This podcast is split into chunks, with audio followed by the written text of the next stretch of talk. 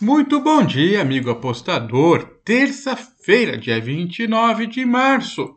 É dia de eliminatórias para a Copa do Mundo. Um pouco na Europa, um pouco na América do Sul. E nós vamos falar da África. Não deixe de curtir outros jogos no Acorda Apostador daqui a pouquinho também.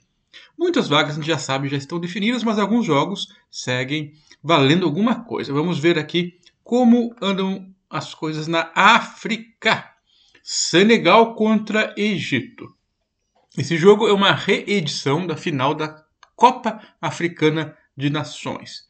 Senegal teve mais posse de bola naquele jogo, mas não transformou isso em gols e saiu do Cairo em desvantagem. Para conseguir a vaga na Copa do Mundo, os Leões de Taranga precisam vencer por dois gols de diferença.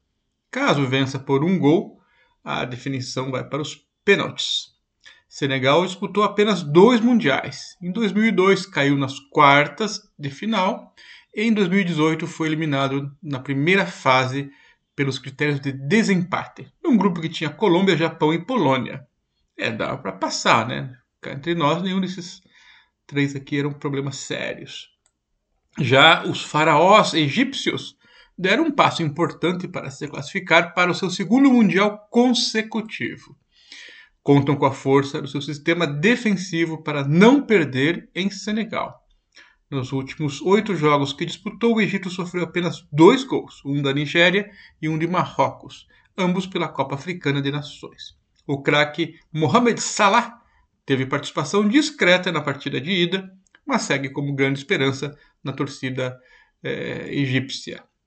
Bom, pela necessidade de reverter o resultado e por jogar em casa, o mercado dá um grande favoritismo para Senegal vencer essa partida. Contudo, tem jogo, né? Me parece um exagero que uma partida para outra, de repente, o próprio Egito ganhou a primeira partida. A linha Salt de um draw no bet para ambas, para um claro favorito somente porque precisa ganhar e por jogar em casa. Ainda assim que a gente sabe que é bom, né? Mas é, nós vamos numa dupla chance Egito aí, que a odd está por perto de 1,90. Arriscado? É, mas vamos contra a maré. Próximo jogo, Nigéria contra Gana. Após o empate de 0 a 0 na ida, é, se enfrentam aí as Super Águias contra as Estrelas Negras, em busca de uma vaga no Mundial, né?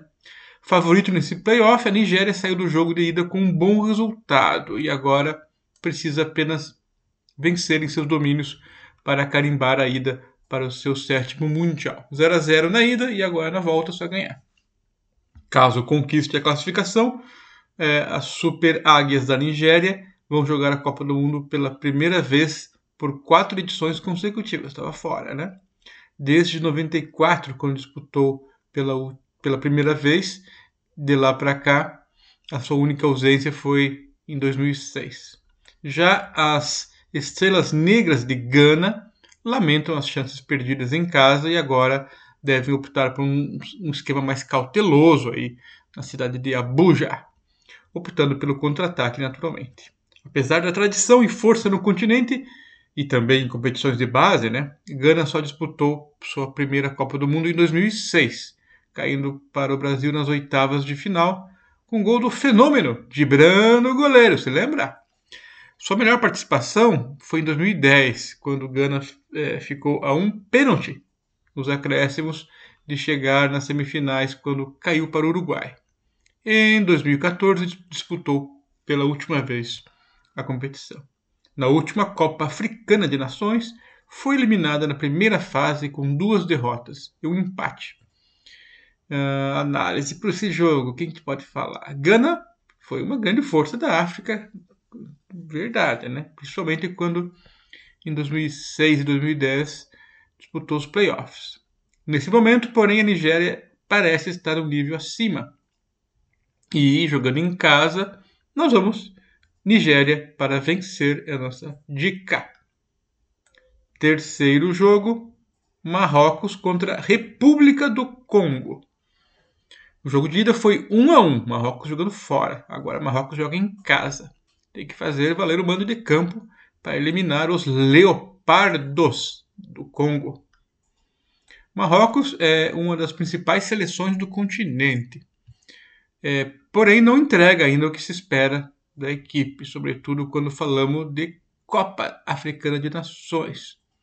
Eles têm apenas um título continental, conquistado 45 anos atrás.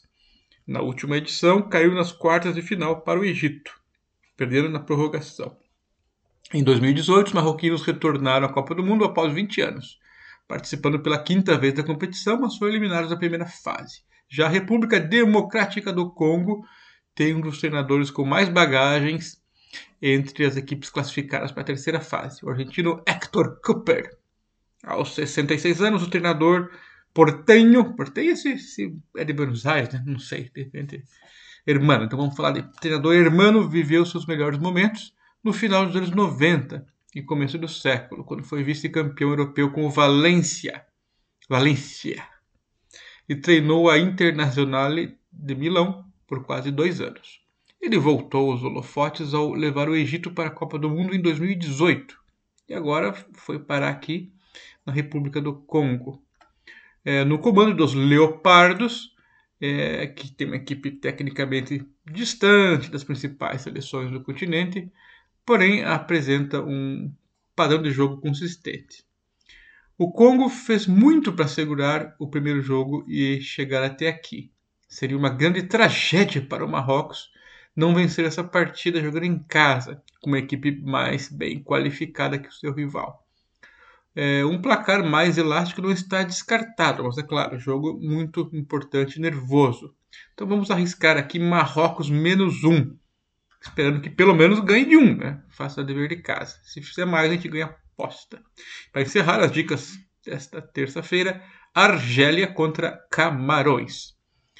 É, Argélia ganhou de 1 a 0 fora de casa. Precisa empatar jogando em casa. Uma situação bem cômoda. Porém, claro, perigosa, né? A vitória de 1 a 0 no jogo de ida deu um ânimo bom aí para o time da Argélia que estava é, é, abalado aí quando chegou no classificatório após uma péssima campanha na Copa Africana de Nações.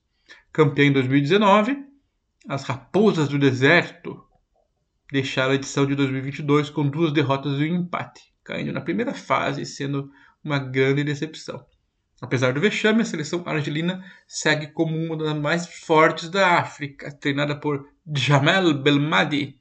Tem nomes importantes como Mahrez, Slimani, Feguli. E a média de idade é avançada, né? 29 anos de idade em média aí, para o time da Argélia. Já Camarões, os leões indomáveis, foram mais longe do que se imaginava na Copa Africana de Nações e, e o fator casa também, né? jogar em casa.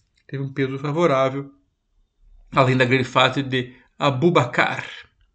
No jogo de ida, as coisas não saíram como imaginado e Camarões ficou bem distante de retornar para a Copa do Mundo.